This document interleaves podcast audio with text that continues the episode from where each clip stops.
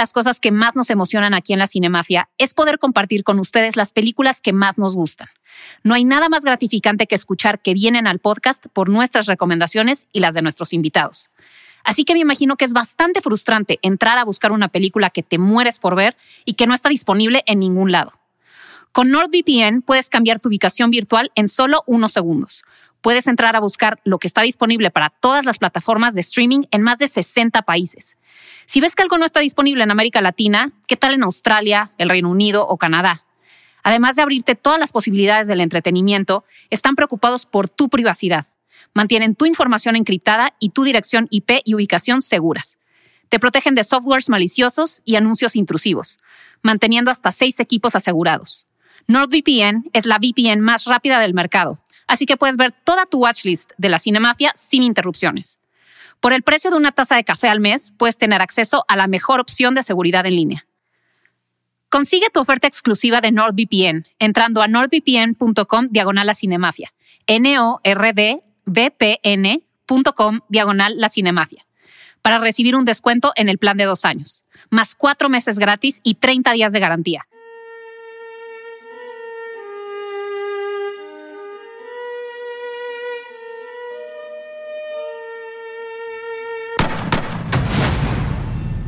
Familia, bienvenidos a un nuevo episodio de La Cinemafia. Somos sus hosts, Anuar Alum, Pamela Cortés, y hoy tenemos a un invitado muy especial, que es nada más y nada menos que Carlos Torres. Hola, nuestro ¿cómo están? queridísimo Carlos Torres. Muchas creador gracias de contenido, geek, cosplayer, muchas cosas más.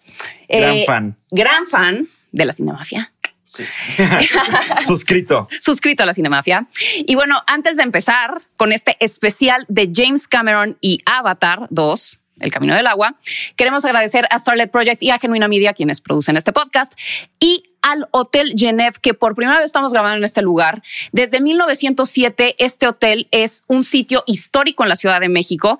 Eh, tiene, bueno, pues unos escenarios espectaculares, el lobby es espectacular. De verdad, te sientes que estás en una película, verdaderamente, cuando entras a este hotel. Entonces, bueno, pues ya lo saben, si van a quedarse en la Ciudad de México, siempre piensen en el Hotel Genève, en la calle de Londres 130. Y bueno, pues vamos a empezar. Carlos, Mi querido bienvenido, ¿eh? Muchísimas gracias. Muchas gracias. Muchas gracias. eh, bienvenido. Venimos saliendo, venimos frescos. Ayer nos desvelamos porque fuimos a ver Avatar 2, El Camino del Agua. Y creo que ustedes comparten mi sentimiento.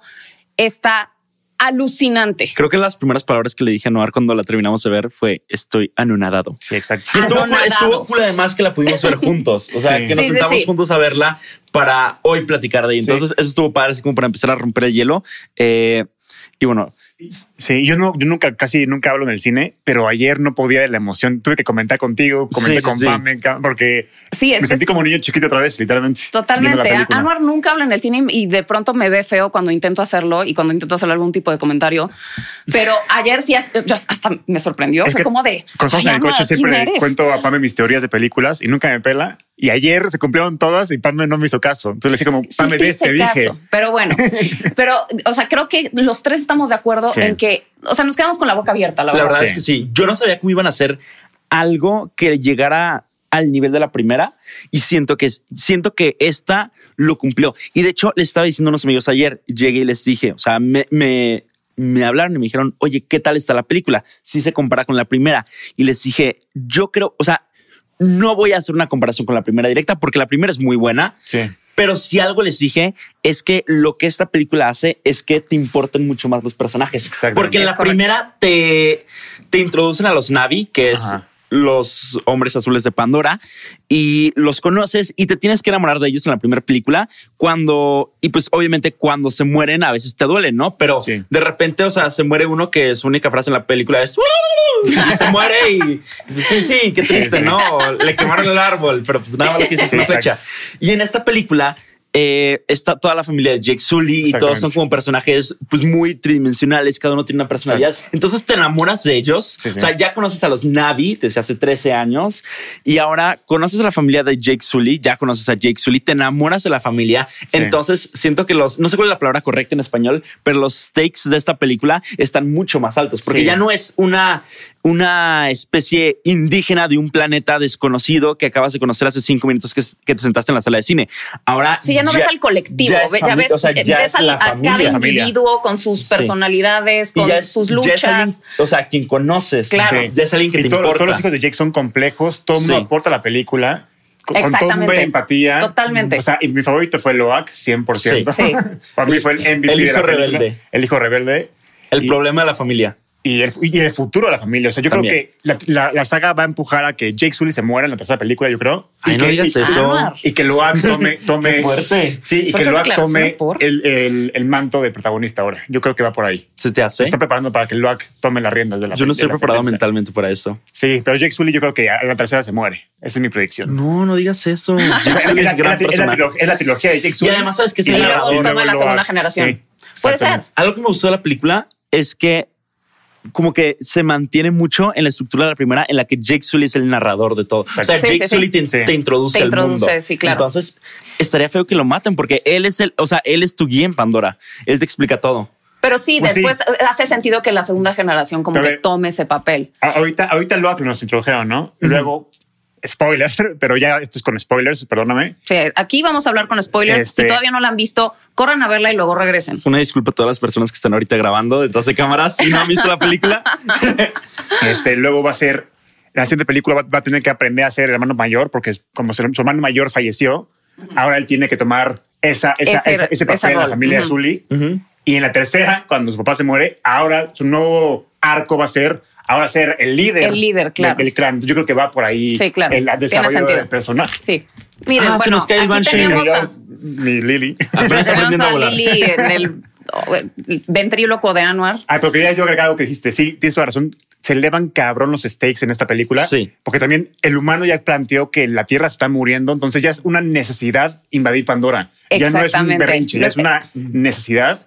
Y este, y también por el lado de Jake Sully, al matarle a su hijo, también ya se elevan los textos, porque no solamente es un humano que traicionó a, los suyos, sino es un güey que, que ya es parte de los Navi y, que perdió un miembro de su familia. Y que, mató, y que, los mismos humanos mataron un güey de su familia. Entonces, por los dos lados se eleva cabrón los stakes, como tú mismo lo dijiste. y, también lo mencionaste cuando terminamos de ver la película. La primera es story driven, o sea, lo que importa es como dices, introducirte al mundo de Pandora y, como que los plot points, los, los puntos argumentales como muy marcados. Y aquí es más como character driven. Aquí que es, entrar en los personajes. Todos están súper bien construidos, la verdad. Eh, todos tienen un buen arco. Todos, o sea, ninguno está ahí al azar.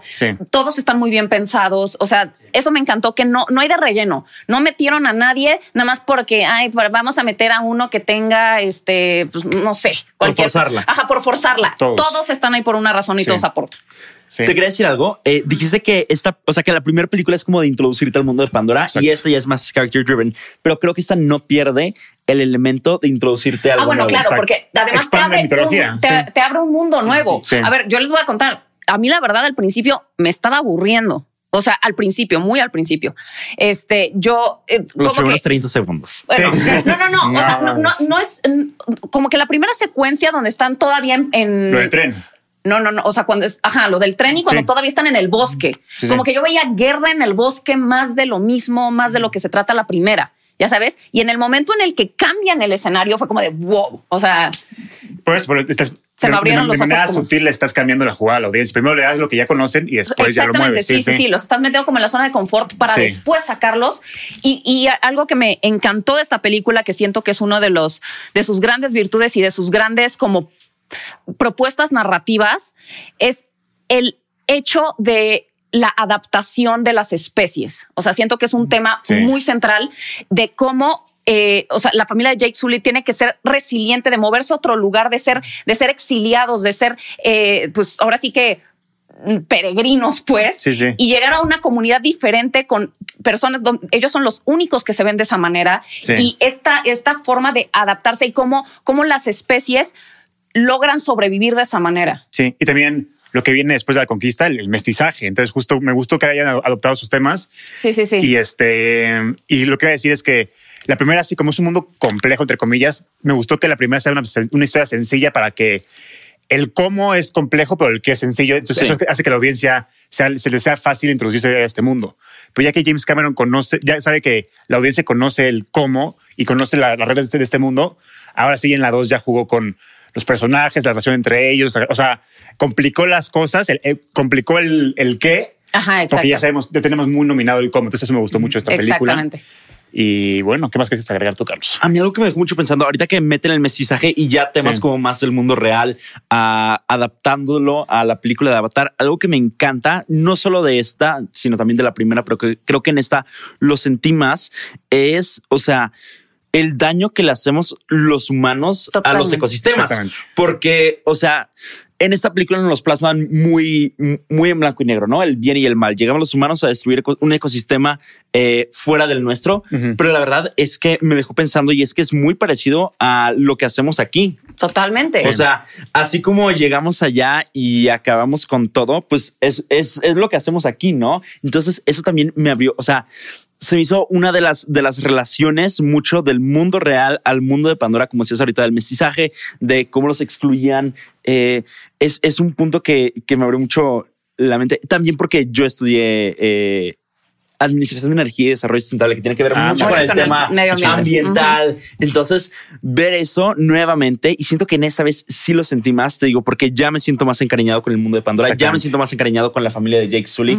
No me gusta ver su mundo destruido, pero luego pienso, oye, no es solo su mundo, también es el de nosotros, ¿no? Claro. O sea, cuántos árboles no talamos, a cuántas especies no dejamos sin hábitat, cuántos incendios no causamos.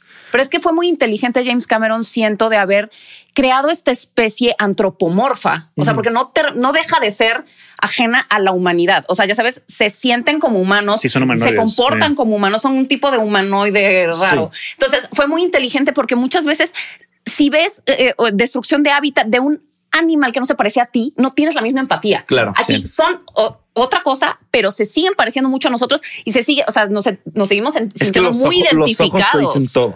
o sea, si ves a un animal los ojos te dice todo. Sí, entonces, o sea, siento que fue muy inteligente de mantenerlo en la línea humana para que puedas empatizar de esa manera. Y también la forma tan grotesca en la que plantea como esta destrucción y esta ambición del ser humano, o sea, es, es muy, es muy fuerte, ya sabes, como que lo, lo, lo, exagera un poco, pero siento que es por, o sea, por para, para que funcione mejor en la historia. Sí. O sea, es como, ya sabes, quieren en, en esta ocasión lo que quieren hacer, además de, este, porque es una necesidad, pues, explotar los recursos de Pandora. El, el cuando le matan a la, a, la, ballena. Tiene un nombre específico, pero. Sí, pero que le, sacan este como elixir de juventud para los seres mm, humanos. Sí. Y ves como la, la, esta avaricia y esta, y este como, o sea, y, esto que es muy, es muy del ser humano, de, solo lo que nos convenga a nosotros como especie. Los animales nos valen madres, o sea, no, pero si nosotros podemos ser más jóvenes con esto, entonces, bueno, pues destruyamos lo que sea. Sí, hasta entonces, le, dice como, oye, y lo demás que lo vas a tirar. vas a tirar el resto de una ballena. sí, pues esto es lo único que queremos. Nada más queremos ser jóvenes para siempre. A mí, lo que se me hizo brillante esta película es que los animales están tratados como personajes de la película. O sea, me refiero de que tienen un trasfondo, tiene un arco dramático durante la historia. Entonces me gustó que y te notar que, que, son inteligentes, pensantes emocionales. ya no es como ah, el, animal bonito para comprar un peluche, sino es, un personaje más la película que tiene un, un, arco dramático, tal cual, igual que los hijos de Sully. Entonces eso me encantó que James Cameron se me hizo algo muy innovador, por, decirlo así. Nunca había visto que un animal en una película haya tenido ese tratamiento, literalmente. Yo diría, que la yo diría que la única muerte de un animal que me ha dolido tanto como las de Avatar es Hedwig. En sí, pero ¿cuál? Hedwig en Harry Potter. Ah, sí, bueno. sí pero, aún, así, Hedwig no es ni la mitad de complejo de lo que es esta ballena, este payo, payocán. Sí, claro, claro, claro. Payocán creo que era la específica, ¿no? O sea, un específica. Sí, payocán, no ese güey. Sí. sí. Pero Fíjate que a mí también se me hizo muy relacionable eso al mundo real. Siento que eran como el equivalente a un delfín. O sea, yo cuando los estaba viendo dije, esto es un delfín por el énfasis que hacían, la énfasis que hacían en, en lo inteligente ah, que era. Claro, claro, claro. O sea, lo inteligente que era, lo pensante que era.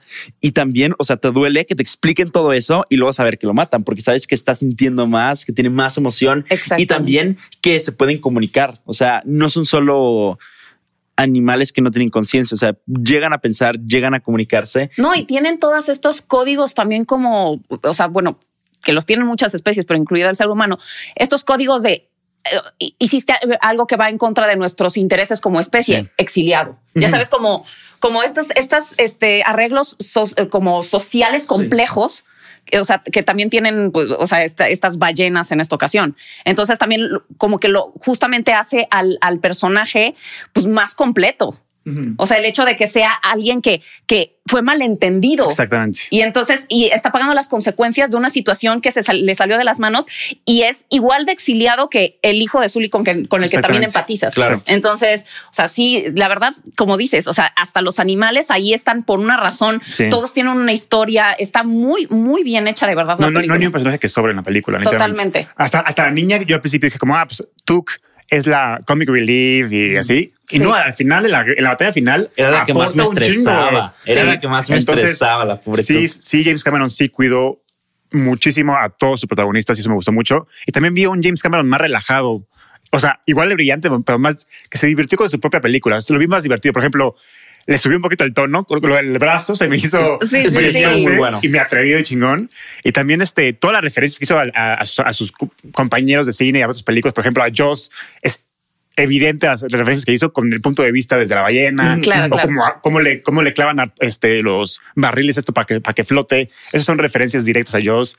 Igual con Jerry Maguire de Show Me the Money y, y, We Are Not in Kansas Anymore. O sea, se ve que está James Cameron divertido haciendo su película porque como ya sabe que funcionó su franquicia, ya no tiene ese estrés, entonces ya se está divirtiendo con su, con su creación. Literalmente así lo sentí yo.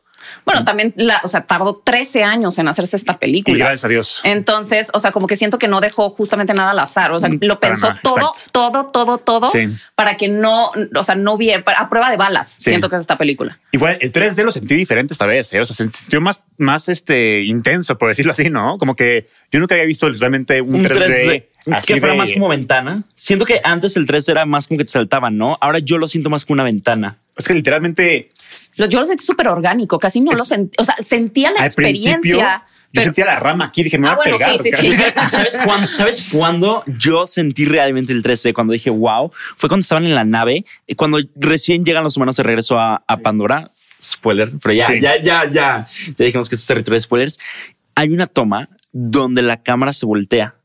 O sea, como mm. está en el espacio, no hay gravedad, no hay arriba y abajo. Entonces la cámara hace como un 360 a mí me dio una sensación. Cuando sacan a Quaritch de su cápsula. Sí, sí, sí, sí. Ah, a mí me dio una sensación de vértigo, vértigo, perdón, porque es demasiado inmersivo. Sí. O sea, los efectos visuales están 10 10. La verdad, te voy a decir algo a los dos. Yo tenía mucho miedo con esta película porque es un producto de Disney al final del día.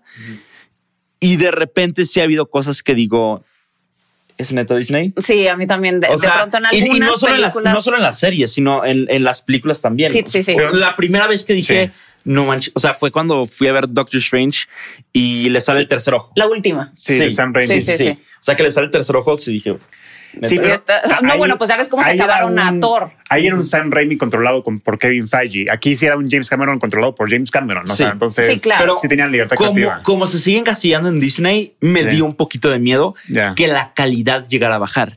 Y llegando a este punto, les quería preguntar a ustedes dos, ¿qué tal sienten esta a comparación de la primera? O sea, ¿creen que se queda abajo? ¿Creen que a nivel visual? No, a nivel de todo, de película. No, no, está pasadísima. Otra vez James Cameron cada vez con una película ese güey revoluciona la tecnología y lo volvió a hacer. Totalmente. Y siento que además el manejo de cámara, bueno, por extraño que pueda sonar, porque aquí es pura pantalla verde, pero muy innovador. O sea, las tomas, como, como ya sabes, justo cómo te hace esta experiencia 360 cuando está el, la niña, ¿cómo, se llama la?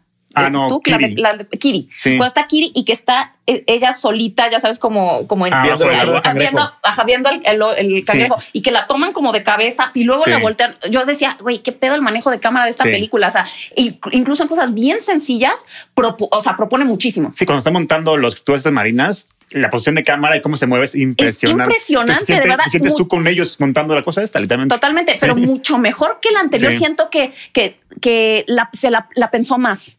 Así como de quiso proponer de verdad en cada toma, así como de a ver cómo le vamos a hacer para que esto que es muy sencillo sea todavía más interesante. La verdad es que todo eso me vuelve loco porque mi cerebro no puede procesar cómo pasan de un cuarto azul o verde con un que otro prop y cámaras de motion capture a lo que vemos en pantalla. sí, en algunas escenas, pero yo, creo que James Cameron en esta ocasión hay muchas tomas, muchas escenas subacuáticas. son, son acuáticas, cabrón. Sí, sí porque ya ves que están diciendo que Kate Winslet, rompió el récord de Tom Cruise, de la actriz que más tiempo ha aguantado abajo del agua, que por cierto es una sorpresa para todos, yo creo, que Kate Winslet esté participando en esta película, porque cuando grabó Titanic hizo la, o sea, todas las ruedas de prensa, todo el tour de prensa, en alguna ocasión dijo que no iba a volver a trabajar jamás con James Cameron porque pues dijo que era un tirano y que este, ajá, y que en Titanic la verdad que los tenía muriéndose de frío, este sufriendo este sí, yo me llevo... muchos pesares y dijo a menos que me paguen una suma absurda de dinero, voy a trabajar otra vez con ese güey. Y miren, ya regresó. Es un tirano. Luego saldrá cuánto le pagaron. Exacto. Yo creo que le, sí, pues, exactamente. Le hicieron una oferta que no pudo rechazar. una película más taquillera, la saga más taquillera de la historia. No, y dicen también, justo ella mencionó que ha cambiado mucho. O sea, que en ese momento, en el momento en el que hizo Titanic, tenía como toda esta presión encima de hacer un este como passion project que, tenía. Ya, o sea, y ahora ya está más relajado porque, pues bueno, ya es James Cameron. Ya, es una franquicia que es una franquicia. no es un experimento. Es que la, la que hizo Titanic se filmó en México también, ¿no? Entonces, sí, en el, en la productora, Lucas, ¿no? la productora, la, line producer se llama Anna Roth. Yo me iba con ella y me contó que, que es un tirano y que él hace algo que ningún director más en Hollywood puede hacer. Tú, cuando estás dirigiendo una película, a tal hora, por ley, por sindicatos así, tienes que cortar a comer a huevo. Y este güey no. Este güey se pasa por los huevos, la comida. Entonces, lo que hace es que constantemente hay meseros dándole comida a su, a crew y él y el estudio paga los mil penalties se llama, pero son millones de dólares en puro mil, en mil penalties, pero que es algo que nada más un James Cameron puede hacer. Porque si yo llego ahorita con mi primera película y digo, sí, claro. yo voy a cortar a comer, me dicen, a decir ah, quién es. Sí, el sindicato de actores, y bueno, te ya director, o sea, ya me corren. O sea, nada más, o sea, entonces es un chisme de, de su tiranía. Mira. Aquí en México, sí. Pero pues sí, o sea, Kate Winslet ya dijo que no, que ha cambiado mucho. Y la verdad es que se le ve. O sea, como dice, se le ve relajado, le funciona la franquicia, se está divirtiendo, este, está proponiendo. Eh, eh, ha evolucionado maravillosamente este güey con su, con su cine, la verdad. Sí, la verdad eh, sí. Y otro punto que también quería comentar sobre, sobre la narrativa que lleva esta pues, secuela de Avatar es. Me, me pegó mucho el, lo que dice Jake Sully al final, que dice, o sea, el sentido de un padre de familia es la protección, el poder proteger a tu familia es lo que te da sentido como padre. Sí. Y el no poder hacerlo, el haber tomado la decisión de ser un guerrero y cargar con las consecuencias de eso, o sea, de, de que tu familia no va a estar a salvo por las decisiones que tomaste. Sí. O sea, es, a mí se me hace durísimo. O sea, de verdad, un conflicto muy fuerte como, o sea, como familiar, como, o sea, de, un ser humano. O sea, me pareció durísimo. Y, y, o sea, te digo, no solo eso, la forma en, las relaciones de familia que plantean, el, el hecho de, de, o sea, estas dinámicas como de el mayor con el menor, los roles que toman, eh, por qué uno, uno este, destaca más, el otro se siente rechazado. O sea, están muy bien construidas. Y la presión que tienen los dos por llegar a ser lo que el papá es. Exactamente. Y también demuestra por qué Jake Sully es el líder y no Neytiri, porque Neytiri es como más mecha corta, quiere guerra, quiere sí, sí, sí. Entonces Jake Sully es más como mental, o sea, es más intelectual en ese sentido. Entonces, y es como que le está calmando toda la película. De hecho, Neytiri como que sí me causó mucho estrés de repente. Eh, sus emociones y, y, y, que era, como dices tú, muy mecha corta. No pensaba y quería actuar. Quería vergazos. Y era, o sea, Jake Sully la tenía que calmar. Toda la película le estuvo calmando mucho. Y está bien porque Neytiri por esencia es una guerrera. Toda su vida lo ha sido. Entonces es parte del personaje, pero Jake Sully es más estratega y por eso es el líder. Sí, pero también necesitas un elemento como ella. Exactamente. Ya sabes, porque es la wild card que, de pronto te va a salvar de su actuación al final de la película cuando se muere el hijo. Ah, no, no, no, no, increíble. Es, increíble. Y también es muy impresionante como esto, a pesar de ser CGI, a pesar de ser, pues este justo que voy a decir. transmiten una emoción. Exactamente, exactamente. O sea, y la verdad es que Zoe Saldaña, mis respetos, tiene una tonalidad, o sea, cuando se le quiebra la voz, o sea, e, e, ella es mucho trabajo de voz lo que ofrecen es que están constantemente en el set. O sea, no es como típica película donde hay un personaje animado y luego ellos doblan la voz, ¿no? Exacto. ellos están actuando. tipo, Spider es el único humano que está todo el tiempo en el set, por decirlo así, pero, nunca estuvo solo, en el set, siempre estuvo con sus compañeros todo el tiempo. Entonces, eso le agregó un chingo al trabajo actoral, justo. Sí, eh, yo he visto videos de Zoe Saldaña justo haciendo las escenas dramáticas con, con, sabes, con todos los, puntitos, estos. las cámaras. Y dices, tremenda actriz. O sea, qué lástima que, o sea, que no se o sea, que no se ve tal cual ella haciendo esto, pero incluso así el personaje transmite muchísimo. Y me gustó que regresara el cast original, o sea, que James Cameron se las ingenió para regresar a sus amigos a la película. No, incluso, ah, sí, Sigourney Weaver. Sigourney Weaver también se sale. Muy, muy padre. Oye, quería hacer nada más un énfasis a un punto que ya tocamos hace mucho tiempo, que es la escena abajo del agua. Porque, o sea, sí, sí tuvo mucho como peso que fue la, la escena que destronó a Tom Cruise, pero en ningún momento me percaté de una escena en la que ellos estuvieron, o sea, mucho tiempo abajo del agua. Justo lo que dije. Porque con, Tom Cruise sí sabes cuándo es. O sea, sabes sí, es, es, esa escena. te ponen ahí el cronómetro. Sí. Y también con Mabel Cadena Exactamente. No se menciona tanto, pero o sea, sí es la escena donde está así en la, nave. Mabel Cadena en Black Panther, en Wakanda Forever. También es una de las actrices que ya está en como en el ranking de récords. Destruyendo el Sea Leopard está ahí como dos horas abajo del agua. Aquí no vi ninguna escena donde dijera es esa. Es que, ¿sabes qué? Yo creo que dos teorías. Una, que lo cortaron, o dos, que James Cameron aprovechó y se echó en chinga todo lo que tenía que filmar con ella bajo el agua. Entonces le dio varias direcciones y era más como que cambiando de gestos. Y eso, el récord fue de siete minutos abajo del agua. Yo Algo le diría, oye, espérate, porque, es una escena continua. Porque cuando estás filmando, este, cuando tienes una toma así de, repetir cosas rápido, te la echas así sin cortar en una y otra. Entonces, yo ah, creo que James Cameron le dio una acción y le hizo una y otra vez y duró siete minutos. La pobre mujer ahí ahogada, ¿cómo no lo va a odiar? pero otra vez. Sí, no hay escena clara que te diga. Se volvió azul de verdad. No hay escena clara que te diga, ahí está el momento, no. Sí, sí, con Tom Cruise es muy evidente. ¿Sabes qué se me hizo raro? A ver qué opinan ustedes ya es que el, villano es el avatar de Quaritch, ¿no? Ajá, exacto. Me encantó, me encantó eso que ahora los villanos son. Eso me, encantó. me, encantó. Pues, me, dije como, o sea, siento que Quaritch no hubiera permitido eso. O sea, porque ese güey tenía al, al mismo tiempo, al mismo tiempo no es él. Ah, no hubiera permitido ser él una, no, un Él no hubiera permitido que hagan un Navi con su ADN. O sea, porque es, es racista contra pero los no Navis. viste que él, él lo, lo o sea, salía bueno, en la sí, pantalla sí, autorizando. No, pero eso o sea, pero, ah, lo que se te hace es como off character. Exactamente. Ah, okay, o, sea, okay. o sea, ese güey tenía asco a los Navi. Entonces, eh, si, si, en la 1 lo habían dicho, oye, vamos a hacer un Navi con tu, dice, de ninguna puta manera, porque ese güey es un puto egocéntrico que él tiene seguro que va a ganar. Entonces ahí está rindiendo, está diciendo como, en caso de que pierda, pero es que, ajá, o sea, sí, pero es que es la única manera de que su conciencia pueda seguir. Claro, es la excusa de James Cameron para regresarlo, pero, pero realmente no lo sentí genuino del personaje. Uno, no permitiría que hagan un asqueroso Navi con su cuerpo. Te voy a dar razón en ese punto. Y dos, es un puto egocéntrico. Él diría, o sea, diría como, cabrón, ¿para qué necesito un puto Navi si yo soy la verga y me voy a chingar a estos pendejos? Jake Sully es un pendejo, me lo va a... O sea, o sea, sé, o sea creo pues que puedes como tapar así no, como claro, el, pero esa fue la excusa que James Cameron sí, usó ah, bueno, para traer okay, de regreso. Okay. O sea, no, no, lo sentí como genuino del, del protagonista. Fue el, el, único que me hizo ruido la película al final del día. Siento que puedes tapar así como el plot diciendo, ah, lo están haciendo como estrategia militar, ¿sabes? Yo, yo hubiera omitido sí. eso el gobierno se murió este güey y querían de regreso y el gobierno agarró su pinche ADN del cuerpo uh -huh. y hizo un Navi y ya se acabó sin, sin traicionar a la esencia del villano de la primera película. De la primera película sí. Yo hubiera hecho eso. James Cameron, márcame, por favor. veo, veo tu, o sea, sí veo tu punto, sí veo tu punto.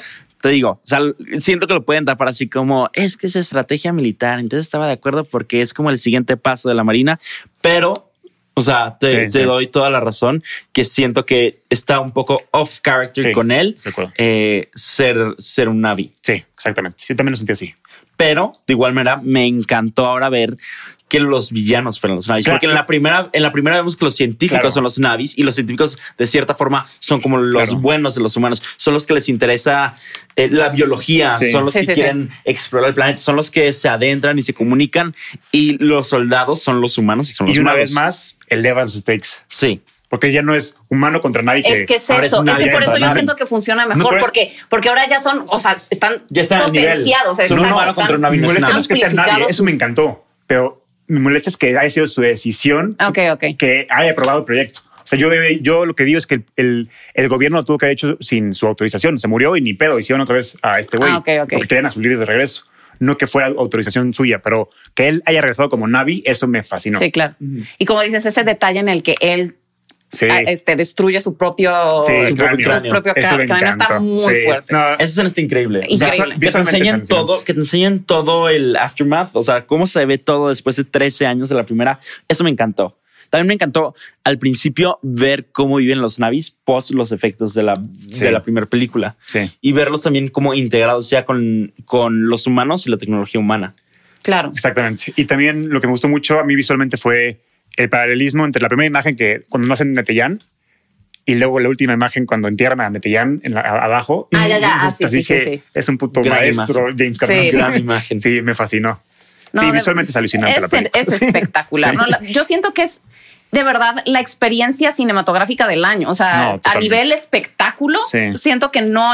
Y digo, y yo amé Wakanda Forever, de verdad, con todo mi corazón. Se me pareció una película súper completa, súper bien hecha, súper respetuosa, magnífica, grandes actuaciones, todo, todo bien. Pero esta el espectáculo es otro nivel. Estoy muy de acuerdo contigo. Solo, o sea, sí me quedé pensando en eso. Nada más tengo como un punto que agregarle ahí.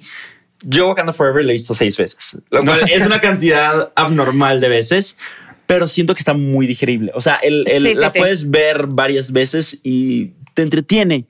Esta siento que me esperaría por lo menos un año para volverla a ver. ¿Qué tal? Yo voy a ver hoy, hoy la voy a ver otra vez. No, yo, yo sí le quiero quiero volverla a ver y volver, a, o sea, que se me olviden cosas. Como con la primera. La primera no es una película que veo o sea, no es una película que pones ahí de fondo mientras. mientras... Yo creo que es la película que, más he visto en mi vida. o una de las top tres más que he visto en mi vida. No, yo cuando la veo, o sea, es cada tres años y cada vez, o sea, ya, o sea, cada que la veo ya se me olvidó el final o ya se me olvidaron varias cosas. Entonces me vuelve a sorprender y me encanta eso. porque Avatar es una película que me encanta ponerle el 100% de mi atención. No es un tipo de película que me gusta tener mientras cocino, ¿sabes? Sí, claro. Sabes que he hablado mucho de la primera película y también de esta a excepción de, por ejemplo, la comparación de Endgame, que, que era una historia original que nadie conocía y aún así logró ser la película más taquillera Totalmente sin tener de acuerdo. 64 estrellas y 86 Avengers en una película, ¿me entiendes? No, o sea, fue una película que incluso, eh, o sea, cuando estaba toda la temporada de premios, estaba siendo criticada porque decían, eh, güey, es que es Pocahontas, es Danza con Lobos, es una historia que hemos visto muchas veces. Como que, pero a mí, la verdad, ese argumento se me hace tonto porque todo ya es un palimpsesto. O sea, todo ya se contó muchísimas veces. O sea, todas son fórmulas que se repiten y se repiten y se repiten, pero el punto es cómo, cuentas la historia. Exactamente. Y siento que la forma en la que James Cameron eh, hizo Avatar la 1, o sea, aunque sea lo mismo y aunque sea la historia del, extranjero que llega a una comunidad y tribal y, y se enamora y todo esto, la manera de introducir este elemento de, pues esta, esta nueva raza y este como, como la destrucción del ser humano. O sea, a mí me pareció brillante. Sí, sí, ah, como, como dice bien Pame, lo que más importa es el cómo y no el qué. Al final totalmente. Y este, y también que James Cameron se armó su propio lenguaje, o sea, eso estuvo chingón. O sea, sí, en, su momento cuando salió la primera no había nada similar en cuanto a efectos visuales. Y, o sea, y, fue algo revolucionario. A, tanto a atención al detalle, que lo único que teníamos sí de lenguajes era como pues Lord of the Rings, lo que viene de Tolkien. Y teníamos Star Trek y Star Wars, pero pues. Star Wars está súper. O sea, exacto. la dirección de George Lucas es. ¿Y cómo suenan los moradores de las arenas? O sea, es, lo que, es lo que quería decir, que justo la lengua nave se siente como una lengua real, cabrón. Y Star Wars como que se siente medio improvisado. O sea, si hay, si hay, este, entrevistas de Hayden Christensen diciendo, ¿y cómo habla tal raza? Creo que fue cuando llega con Wado. Le dice, ¿cómo habla Wado? Y le dice, pues invéntatelo nada más que no son inglés. No, o sea, esa fue la dirección de George Lucas en Star Wars. invéntatelo nada más que no son inglés. Y aquí sí es un. Con los actores trabajó con eso, con un, con un lingüista y todo eso, como ahorita lo hacen en Game of Thrones con el idioma de los Targaryen y todo eso, ¿no? Entonces, este, me encanta la, atención al detalle de James Cameron. Por eso, por eso es quien es. Totalmente. no, y no sé si se acuerdan de, o sea, ahora sí como que hablando un poco de James Cameron y su trabajo previo y cómo todas estas eh, cintas que he hecho antes lo han llevado a, pues a lo que ahora está haciendo, Me encanta que ver, esta película. Pues, como dices, la evolución de la primera de Terminator que ves el final y es stop motion, ¿no? sí, sí, sí, sí. A lo que es ahorita. O sea, ves los no es cyborg, los cuerpos robóticos que usan. Sí, sí. Wow. O sea, sí, él ha sido pionero de tecnología de cine como pocos, de verdad. Y, no solo eso, o sea, como narrativamente, como todos los, ya sabes, easter eggs que vas encontrando como al principio de su carrera, que dices, cómo se fue equipando y agarrando herramientas para hacer lo que hace ahora. O sea, no sé si se acuerdan de la película Diabes. Claro, la de, los, de los submarinos, ¿no? Lo de los Con Ajá, justamente. O sea, ahí están muchos elementos que, ves ahora en Avatar. O sea, él ha sido un experto. O sea, siento que es uno de esos directores que son muy taquilleros, pero sí pueden ser considerados autores. Claro. Que es raro. porque ¿Y cómo acaba la película? Segundo un barco. Exactamente. O sea, como que siento que tiene estos elementos recurrentes que se ha preocupado, a diferencia de Spielberg, porque Spielberg te dice lo que sea. no, ah, lo, no, ah, lo que voy es que no se ha preocupado por construirse como autor, ah, a pesar de que es, o sea, el hombre más importante de Hollywood. no, no, como que no le interesa tanto llevar como Scorsese y como, ya sabes, llevar esta línea como de mis elementos que siempre repito para que siempre se note mi sello. o sea, Spielberg te hace lo que sea. Siempre un niño protagonista, o sea, tiene cosas, tiene como guiños, sí, pero siempre. Pero no tan claro, sí. Ya sabes, o sea, no, como que no ha sido tan consistente en ese sentido porque siento que no le importa. Él está más allá de eso. Sí. Pero, o sea, siento que James Cameron sí es uno de esos pocos directores súper blockbusteros, o sea, súper taquilleros, súper comerciales, pero que sí le interesa tener una narrativa, o sea, un hilo narrativo en sus películas. Totalmente. Y, y, o sea, lo ves en Diabes que él, es, o sea, se está preparando para hacer películas subacuáticas. Sí, ha, hecho muchísimas películas subacuáticas. No es justo lo que estaba pensando que todas sus últimas películas han sido. Tiene un elemento del agua para él es muy importante y además. Y después de que se hundió el Titanic fueron puras, o sea, puros como documentales y películas abajo, ¿no? Sí, no, bueno, y David es creo que antes de Titanic. Es, antes, pero de ahí como que se agarró una racha de puro abajo del agua. O sea, creo que después, o sea, después de Titanic, porque Titanic y a visto todavía podrías decir que son fuera del, del, agua, ¿no? O sea, Titanic estás arriba del barco. Sí, pero no, pues, no pero tiene muchísimo. la mayoría es cuando se está hundiendo y ves todo esto. O sea, siento que a él. Pero luego ya hace como dos, tres documentales y una película que creo que se llama Aliens Under the Sea. Esa sí no la vi. Que es todo, o sea, es ahora sí todo debajo de la, o sea, es barcos que se hundieron, este, criaturas marinas, pero todo abajo del agua. Y justo esa de creo que es Aliens Under the Sea o Aliens Under the Ocean, corríjanme por favor en los comentarios. Eh, de ahí pasa directo a Avatar, que se me hace cool que pase como de aliens del mundo a aliens de Pandora. Y justo el día ves, era lo que les iba a decir, como que también, además de que plantea este, todo esto de subacuático, de desastre, tecnología, este mecánico, o sea, muchos elementos mecánicos, el, la tensión que te causa el ahogo, el, no poder escapar, o sea, como que siento que él maneja muchos de estos elementos. Y al final de Diabes, no sé si se acuerdan, llega, o sea, Ed Harris llega a, un, a una como civilización subacuática de, de, de tus animales, que además como que eh, eh, hacen, estos animales le ponen como crítica de la humanidad, le ponen como las noticias como de miren, lo, miren la, lo que, lo, que es la humanidad. Eh, o sea, les ponen así los, las pantallas y dicen, miren lo que es la humanidad y cómo destruyen y cómo, o sea, y, y, la, o sea, la estéticamente siento que sentó mucho las bases para lo que es Pandora porque tiene todas estas lucecitas como de neón, o sea, como, como que siento que en Diabis puedes ver mucho hacia dónde se estaba perfilando la carrera de James Cameron en ese sentido. Y, y después de eso, pues, o sea, viene Titanic, que fue, o sea, también estos elementos, el agua, las máquinas. Y, y, es un director que también justo parte de su tesis como, como autor ha sido como la, el hombre contra la máquina. O sea, el cómo, cómo jugar a ser Dios. Oh, exactamente, cómo jugar a ser Dios, cómo, cómo la tecnología se te puede salir de control, cómo este barco que es este inundible se, hunde. O sea, cómo, cómo estas fallas humanas de, por ambición, por, por este soberbia, por, o sea, te, te terminan destruyendo. Totalmente. ¿Ya sabes? y, y, y, aquí siento que lo que hace increíble en, en Avatar es que ahora él, regresa a la naturaleza, ya sabes? O sea, como que da, este giro de eh, o sea, sí tenemos esta parte como de, de hombre contra máquina, pero ahora es añadiendo el, elemento de la naturaleza y como que recobrando lo que de verdad importa. O sea, siento que la, que la lección que da Avatar eh, a nivel justamente como ambiental, ecosistema, este, dejar de vernos, o sea, el ser humano, esta, tener esta, este antropocentrismo tan, tan desmedido que provoca desastres en todos lados y que arrasamos con todo nuestro paso. O sea, tener esta conciencia ah, y, y, o sea, hacerlo de una manera tan efectiva, tan poderosa, llevar ese punto a la mesa, a mí me parece de verdad, o sea, increíble de este güey. Es que Pandora sigue siendo una reflexión muy directa a la Tierra. O sea, sí, sí, sí. La flora y la fauna, todo tiene una similitud y nos hace de cierta forma, o sea, apreciar la de Pandora, pero o sea, mano a mano apreciar la que tenemos. Oye, otro punto que quería tocar que no hemos tocado son los récords que ha roto eh, James Cameron en cuanto a presupuesto, porque no se limita. Tiene el, récord a la primera película de 100 millones de dólares y el récord a la primera película de 200 millones de dólares en presupuesto. Y no sé cuál fue el presupuesto de Avatar, ni uno ni dos, pero estoy seguro que está. La dos fue un 300 millones, algo o sea, así, güey. O sea, nunca se ha limitado con presupuestos. O sea, está dispuesto a gastar cantidades, o sea, históricas para crear sus proyectos. O sea, el, el, valor que tienes que tener para invertirle tanto a algo sin saber, bueno, eres James Cameron, ¿no? Te imaginas que no le ir tan mal, pero al mismo tiempo para estar haciendo algo nuevo, eh, se me hace a mí algo único. O sea, no cualquier director se lanzaría a gastar una cantidad que rompe un récord en un proyecto nuevo. Creo que fue Titanic la de la que de no 200. él, sino que uno sí, bueno, confía en él. Es que exactamente. que confiar en él, sí, pero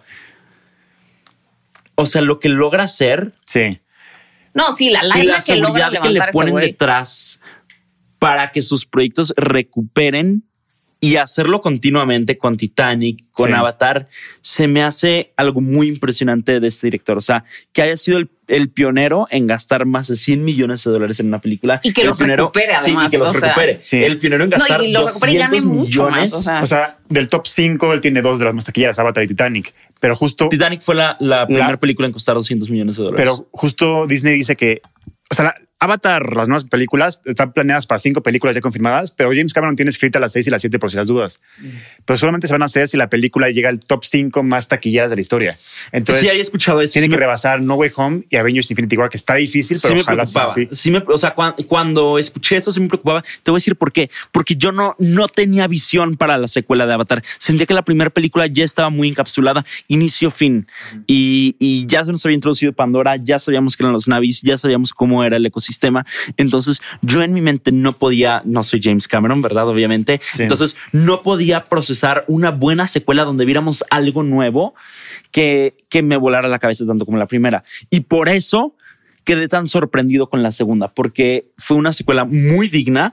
Sí. Hicieron un gran trabajo y siento que sí está al nivel de la primera. O sea, y sacaron algo que, que me sorprendió demasiado. Le dieron más vida a Pandora le dieron más dimensión. Entonces me encantó. O sea, te digo, estaba preocupado antes de ver la, la película de que no fuera a ser tan taquillero, que fuera a ser un, un flop, como les dicen, o un, un, ¿cómo le dicen? Este box office bomb. Exacto. Este, y te digo, más porque no es una película de Marvel, pero los efectos de Marvel que son de Disney últimamente han estado como muy eh.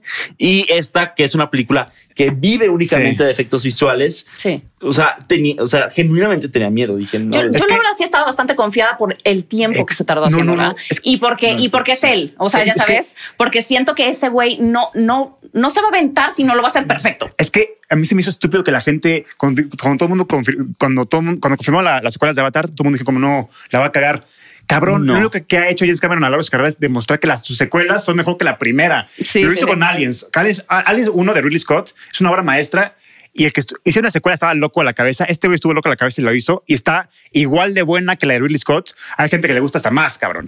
Luego hizo Terminator 1 una obra maestra y Terminator 2 también la es mejor que Terminator 1. no sé si a mí me gusta, me sigue gustando más la 1. A mí la 2 yo, soy, mucho. yo estoy contigo, me gusta más la 2. ¿En qué cabeza se les ocurre cuestionar a James Cameron a la, hora, de hacer secuelas. Mira, nunca, nunca fallado, yo, lo yo, lo cuestioné, yo lo cuestioné, me daba miedo. O sea, a mí nunca. sí me daba, me daba miedo de que no fuera a ser tan buena. Admito que sí lo cuestioné, mi cabeza estuvo mal. Está increíble la película. O sea, sí llega al nivel de la primera. Yo creo que hasta mejor. Sí. Eh, la música. ya tenemos que ir cerrando. Entonces, o sea, como que ya viéndola, sí me da más tranquilidad. A lo, a lo mejor no sé si llegue a, a top 5.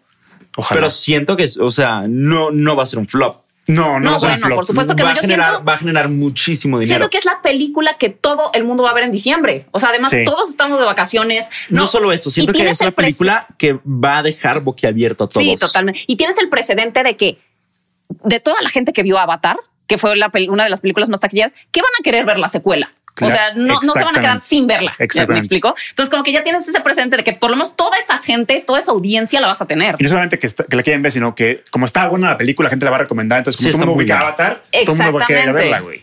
El word of mouth va, a ser, va a ser, lo, el word of mouth va a ser la herramienta más fuerte que tenemos. Totalmente. Como la primera, así fue. Como el Titanic, así fue word of mouth. O sea, ni, ni, los trailers, ni, ni, las historias de Instagram, ni claro. Exactamente. el word of mouth. Entonces, no, y, vayan otro, a verla. Vayan a verla. No, y otro elemento que también quería comentar acerca de James Cameron, de algo que me gusta muchísimo también de él, como su sello como autor de, o sea, de lo que ha creado, de, de este hilo conductor que ha llevado.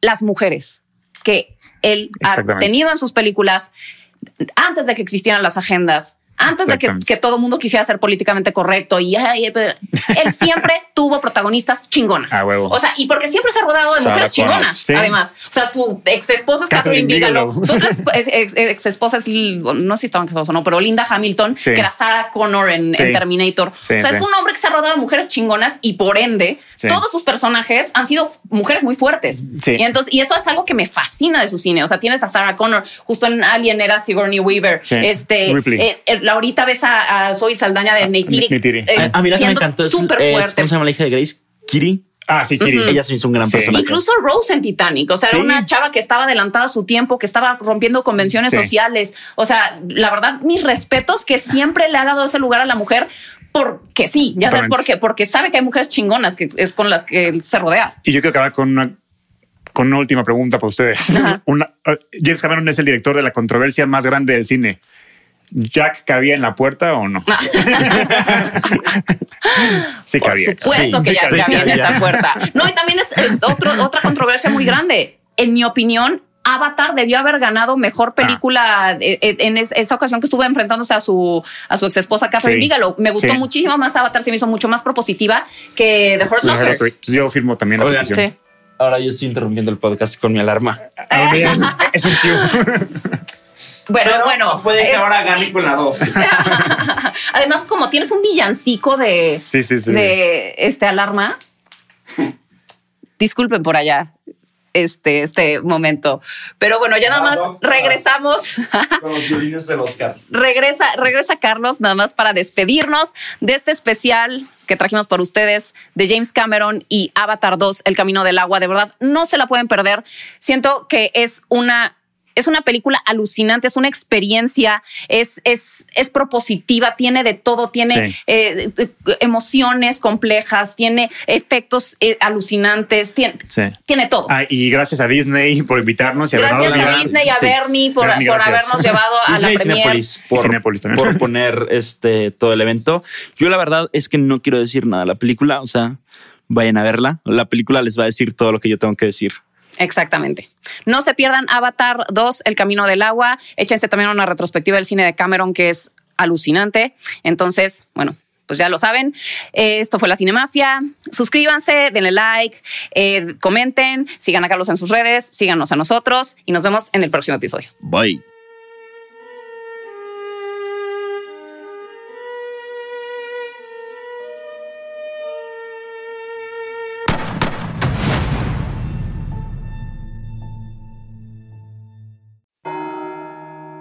¿Estás listo para explorar los rincones más oscuros de la mente humana? ¿Te atreves a desafiar lo desconocido? Bienvenido a de Investigación donde cada susurro, cada sombra y cada misterio te sumergirá en un mundo de suspenso y terror. Suscríbete ahora y únete a nosotros en este viaje hacia lo inexplicable. Descubre historias que te van a hacer temblar en la oscuridad de la noche. Sala de Investigación, el camino del misterio.